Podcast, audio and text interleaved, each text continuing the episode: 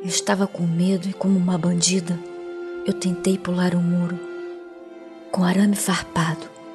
Ai, ele fincou em minhas coxas, perto, bem perto da minha virilha. Não consigo ter forças para me mexer para soltar minha pele.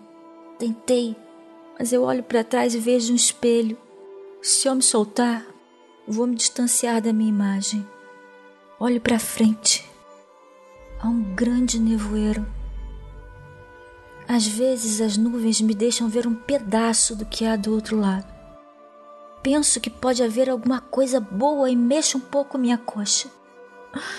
O sangue esguicha com meu esforço.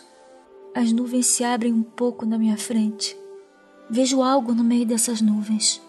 É um pássaro. Só vejo um pedaço de suas asas e são negras. Corvo, urubu, abutre. Não me vem em mente nome de aves negras que indiquem alguma liberdade. Começo a fantasiar por segundos que as nuvens se abrem e aparecem borboletas. Lembro dos meus filhos e olho para trás para chamá-los. Eles não estão ali. O que está é um maldito espelho. Esqueço a porra da borboleta e me lembro do maldito sangue. É. As borboletas sumiram novamente.